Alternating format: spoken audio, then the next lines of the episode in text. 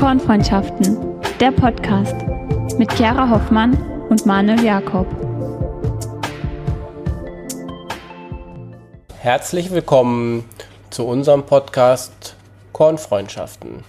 Wir freuen uns, dass ihr wieder eingeschaltet habt und uns bei der dritten Folge zuhört. Wir beschäftigen uns heute ein wenig ausführlicher mit dem Thema Gluten und wollen euch einen Einblick geben, wo überall Gluten drin sein kann oder auf jeden Fall drin ist.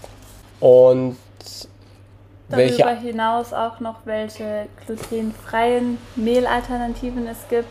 Und wie achtsam man sein muss, wenn man eine Unverträglichkeit hat und welche kleinen Mengen schon dazu ausreichen, dass das zu, ich würde mal sagen, Unstimmigkeiten im, ähm, im Körper führen kann, aber auch ähm, ja, zur Auslösung von Krankheiten. Genau, und auch wie früh man schon Beschwerden bekommen kann. Also welch eine kleine Menge an Gluten ausreicht, bis man schon die ersten Symptome, Beschwerden bekommt. Genau. Also grundsätzlich ist ja Gluten das Klebeeiweiß ähm, im Getreide. Und Gluten selber besteht aus zwei Eiweißen. Falls das jemand interessieren sollte, es heißt Gliadin und Glutelin.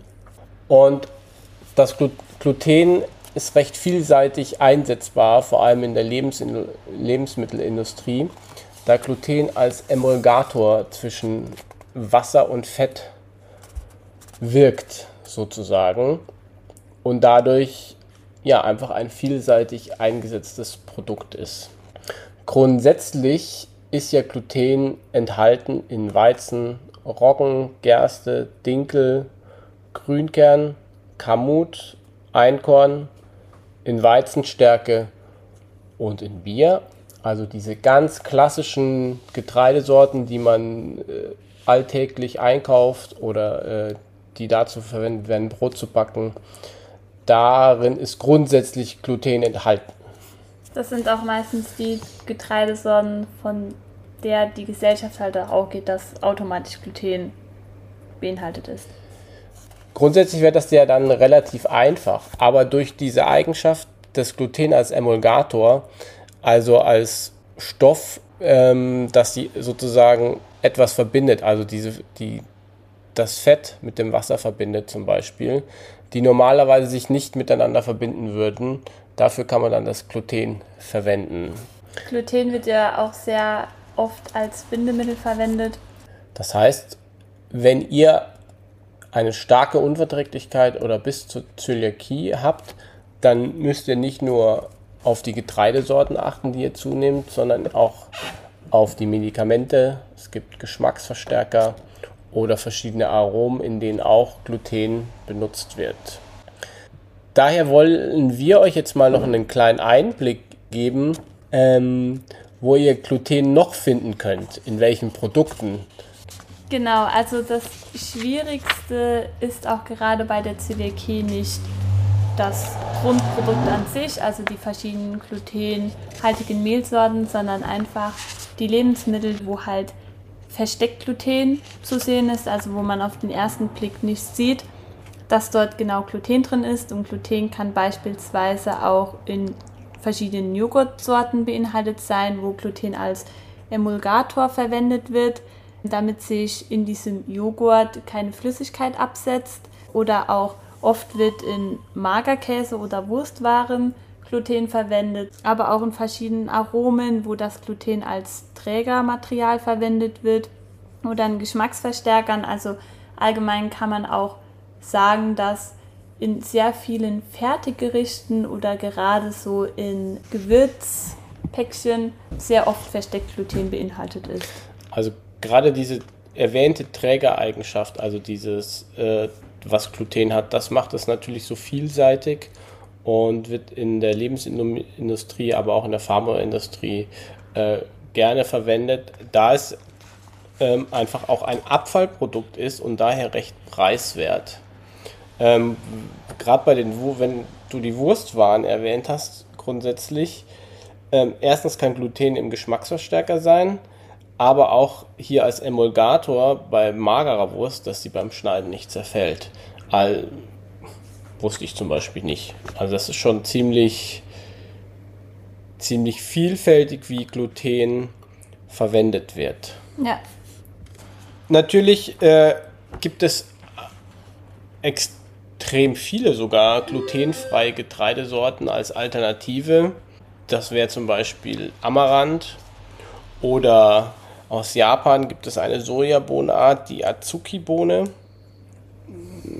Kannte ich bis jetzt auch noch nicht. Gibt es aber nur sehr, sehr kleinen Ertrag sozusagen. Das ist eher unwahrscheinlich, dass man die bekommt.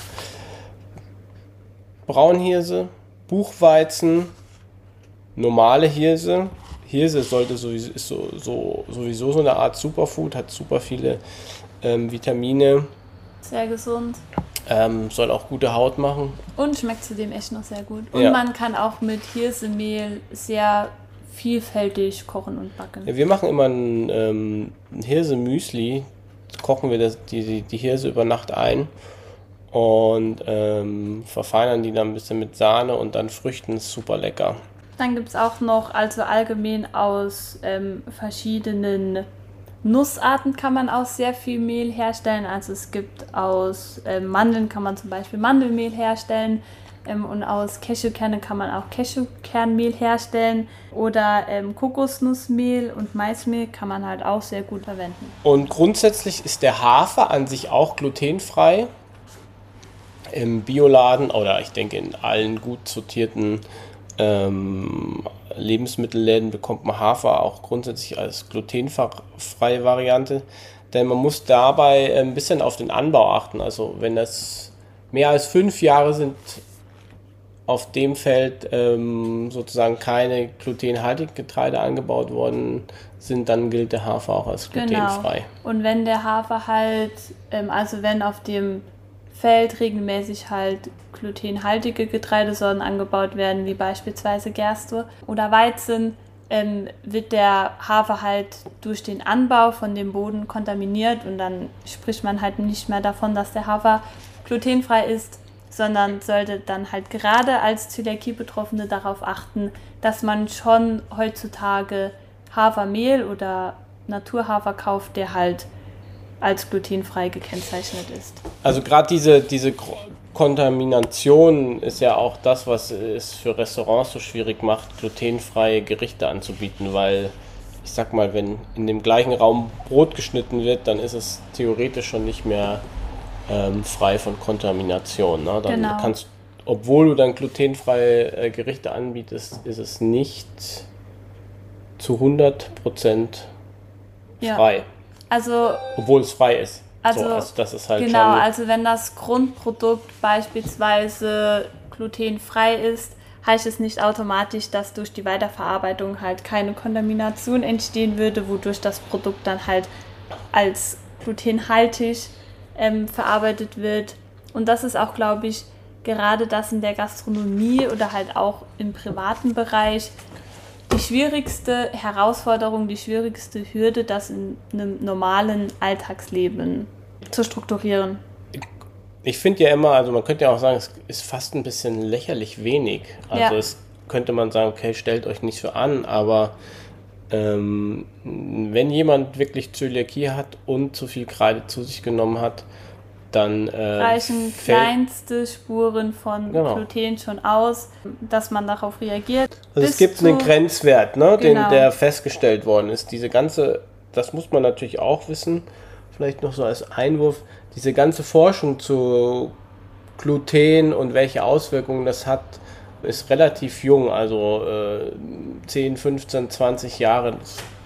Man befasst sich damit schon länger, aber so, dass es auch in Gesetze gefasst ist, ähm, erst seit ungefähr 10 Jahren. Und da gibt es diesen besonderen Grenzwert, von dem man spricht. Und der Grenzwert liegt auch bei 20 Milligramm pro 1 Kilo Lebensmittel. Bedeutet, dass ähm, Personen, die eine Glutenunverträglichkeit haben oder auch Personen, die eine Zöliakie haben, 20 Milligramm Gluten pro 1 Kilo Lebensmittel zu sich nehmen dürfen, ähm, wo man davon ausgeht, dass man dann auch keine Probleme oder keine Beschwerden bekommt und alles, was halt über diesen Grenzwert hinausragt, ähm, spürt der Körper halt schon. Kann, kann damit nicht, also der Darm kann das nicht verarbeiten. Eine Waage, die 20 Milligramm äh, misst, die muss man erstmal finden. Also das ist schon wirklich so gut wie nichts. Ne? Genau. Also man, man geht auch immer davon aus oder man sagt halt auch oft den Leuten, dass man sich halt bildlich vorstellen kann, dass halt schon in Brotkrümel ausreicht, dass eine Person darauf reagiert. Und es gibt dazu eine Studie, von, ähm, die da durch, die durchgeführt worden ist. Ähm, hier vom, ich glaube sogar dieser Professor heißt äh, Dr. Alessio Fasano, der sich ganz stark mit diesem Thema auseinandergesetzt hat. Und er verweist auf eine Studie, da gibt es drei Gruppen. Eine Gruppe, die haben 0 Milligramm Gluten pro Tag zu sich genommen, die zweite 10 Milligramm und bei der dritten Gruppe waren es bis zu 50 Milligramm. Und bei den ersten beiden Gruppen hat man keine Veränderung beobachtet. Genau, und bei der dritten Gruppe hat man dann die Veränderung gemerkt, dass sie halt auch darauf reagiert haben. Genau, also Zöliakie-typische Dünndarmschädigung. Das heißt, die Darmzotten bilden sich langsam zurück, beziehungsweise die Darmzotten werden zuerst halt angegriffen und umso öfters man dann halt Gluten zu sich nimmt, schädigt man die halt immer mehr. Ja, man kann sich das im Grunde so vorstellen, wie wenn man äh, mit dem Rasenmäher da drüber fahren würde über die Darmzotten. Das ist schon ziemlich, ziemlich genau. heftig und jeder, der sich mal äh, mit Darmkrankheiten auseinandergesetzt hat oder sehr, sehr ein, ein sehr vielseitiges Thema mittlerweile, weil einfach die Lebensmittelindustrie und die Lebensmittel an sich ähm, nicht mehr diese Nährwerte haben oder nicht mehr diese Zusammensetzungen haben, wie es mal, ich sag mal, wie es früher mal war. Bisschen pauschal. Ähm, aber diese Darmkrankheiten nehmen ja verstärkt zu. Gerade so Reizdarm-Thema. Ja. ja, und man weiß ja auch mittlerweile, ähm, oder ist ja auch medizinisch belegt, dass gerade der Darm und der Magen extrem wichtig für den menschlichen Körper sind. Und sobald ähm, eine Entzündung im Darm ist oder auch in den Darm, also in der Darmschleimhaut, ähm, in den Darmzotten, ähm, hat das ja Auswirkungen auf den gesamten Körper. Ja gut, da ist es, man sagt ja, dass das Immunsystem im Darm zu Hause ist und wenn der, äh, ich sag mal, beeinträchtigt ist oder nicht so arbeiten kann, wie er arbeiten sollte oder normalerweise arbeitet, hat das Auswirkungen auf dein ganzes, ganzes System. Also sehr komplex, dieses ja. Thema, gar nicht so. Deswegen heißt es halt auch, dass gerade Zöliakie-Betroffene ähm, ab und zu halt schon anfälliger für weitere Darmerkrankungen sind oder halt generell ein anfälligeres Immunsystem haben könnten, ähm, weil durch die Autoimmunerkrankung einfach der Körper schon ja, diese Reaktion auf sich selbst hat. Wir haben ja jetzt auch schon zu Beginn kurz die glutenhaltigen Produkte angesprochen und danach hatten wir auch kurz die glutenfreien Produkte aufgegriffen und allgemein lässt sich halt auch sagen, klar bedeutet das, dass man, wenn man Zöliakie hat oder sich halt allgemein glutenfrei ernähren muss, dass man halt schon sehr darauf achten muss, was man isst. Und das führt dann halt auch dazu, dass man ja, seine Ernährung etwas besser planen muss, wie vielleicht jemand, der jetzt keine Zöliakie hat. Aber allgemein ist es halt auch so, dass Glutenessen nicht eine Einschränkung oder eine Entbehrung bedeutet, sondern glutenfrei zu essen bedeutet einfach, dass man halt besser isst, beziehungsweise dass man halt bewusster isst und dass man auch sich gesünder ernährt. Also viele gehen immer davon aus oder viele ähm, ja, bemitleiden einen auch immer, wenn man sagt, okay, man hat Zöliakie und man muss sich dadurch glutenfrei ernähren. Aber für mich ist es heutzutage, ähm, ja, für mich gehört es zum Leben dazu und ich sehe mittlerweile das Positive an der Zöliakie an, ähm, einfach gesünder und bewusster zu essen. Also es ist halt einfach auch eine Gewohnheit. Genau. Es ist im Grunde ähm, genauso wie wenn du, ich meine, man sagt, wenn du anfängst ins Fitnessstudio zu gehen, umso öfter du gehst und umso einen längeren Zeitraum du dich damit beschäftigst, umso mehr wird es zu deiner Gewohnheit. Man sagt so 66 Mal etwas tun, es wird zu deiner Gewohnheit.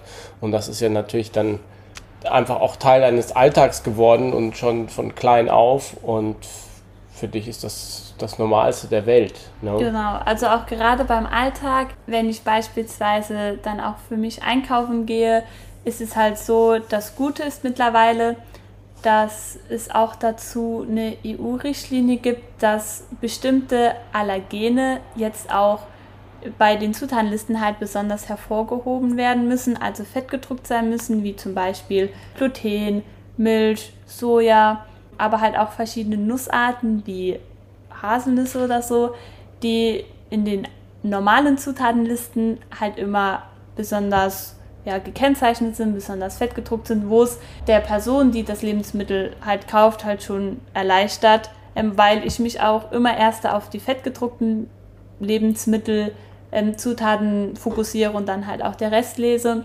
Und mittlerweile ist es halt auch so, also dazu gibt es jetzt keine bestimmte Richtlinie oder dazu gibt es halt auch kein bestimmtes Gesetz, wo das halt vorgibt. Ähm, aber halt allgemein ist es so, dass nach den ganzen Zutaten halt auch oft so ein Satz kommt mit Kannspuren von enthalten. Also dass beispielsweise Kannspuren von Gluten enthalten ist. Aber das ist halt eher was, um halt einfach aufmerksam zu machen, dass in ihren Produktionsfirmen halt unter anderem halt auch ähm, Lebensmittel oder Produkte hergestellt werden, die Gluten beinhalten können. Das bedeutet aber halt nicht, dass das Produkt an sich Gluten beinhaltet. Also das ist wirklich für die nur eine Absicherung, dass die Personen, die dieses Lebensmittelprodukt kaufen, dass sie halt einfach ja im Hinterkopf haben, okay, dort könnte eventuell ähm, eine Kontamination entstanden sein oder da könnten eventuell minimale Spuren beinhaltet sein, aber an sich ist das Produkt trotzdem glutenfrei. Also selbst wenn der Satz Kannspuren von Gluten beinhaltet nicht draufsteht, kann man nicht automatisch ausschließen, dass in der anderen Produktionsfirma dann halt kein Gluten verarbeitet wird. Also ich denke zum Beispiel jetzt äh, gerade an die Nudelfirma Barilla aus Italien, die äh, wird genau so einen Satz draufschreiben. Die stellen ja genau, sehr stellen, gute glutenfreie ja. äh, Produkte her, genau. also Pasta.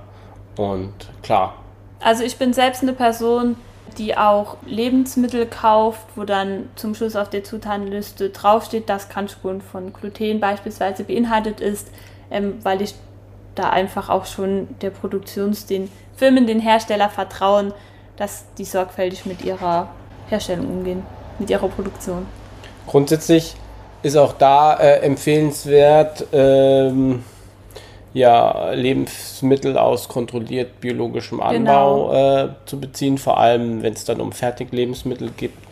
Ähm, ich habe letztens auch äh, Kartoffelpuffer äh, von Bioland gehabt, waren sehr lecker. Und da äh, ist auch, die sind halt auch ausführlicher bei ihrer Kennzeichnungspflicht. Ja. Ne? Also allgemein lässt sich auch sagen, solange es regional und biologisch ist, besteht schon eine größere Möglichkeit, dass das Produkt auch glutenfrei ist, wie wenn man jetzt nur Fertiggerichte betrachten würde. Also auch wenn man keine Glutenunverträglichkeit hat, ähm, greift auf die äh, hochwertigeren Lebensmittel zurück. Man hat einfach viel mehr Freude ja. und ähm, auch besseren Geschmack. Und ähm, es ist halt, also es ist heutzutage auch wirklich so, dass ich eins zu eins mit meinen glutenfreien Mehle genau die gleichen ja, Backwaren ähm, herstellen kann, wie es jetzt normal beim Bäcker gibt. Also sozusagen so als Schlusssatz kann man fast sagen, äh, ernährt euch gut und äh, habt viel Spaß mit den Lebensmitteln. Es gibt ähm, so viel vielseitigere äh, Möglichkeiten, sich zu ernähren und Sachen auszuprobieren, ähm, als nur das, ich sag mal, das Klassische, was man das Klassische, ähm, was auch einfach so in der Gesellschaft etabliert ist und auch was einfach die Gesellschaft kennt. Also klar, ähm, das merke ich in meinem Alltag auch, dass es schon eine gewisse Disziplin und eine gewisse Struktur einfach braucht, weil man halt einfach sehr viel, also weil man einfach sehr viel selbst kochen muss, sehr viel selbst backen muss. Aber das Gute ist einfach, durch das, dass ich dann sehr viel selbst koche und sehr viel selbst backe, weiß ich halt auch immer, wie und wodurch das Produkt halt entstanden ist. Ähm, und das schmeckt halt, also allgemein selbst gebackene oder selbst gekochte Gerichte schmecken ja meistens immer am allerbesten. Auf jeden ähm, Fall, jeder kennt ja das Essen von der Oma. Ja. Also man muss sehr viel selbst machen, aber wenn man wirklich ähm, das alles selbst macht und das auch alles selbst machen möchte, dann kann man sagen, dass man, also dass ich eins zu eins wirklich alle Produkte glutenfrei herstellen kann. In diesem Sinne wünschen wir euch viel Spaß beim Zuhören. Vielen Dank, dass ihr eingeschaltet habt. Und bis zum nächsten Mal. Bis zum nächsten Mal. Tschüss.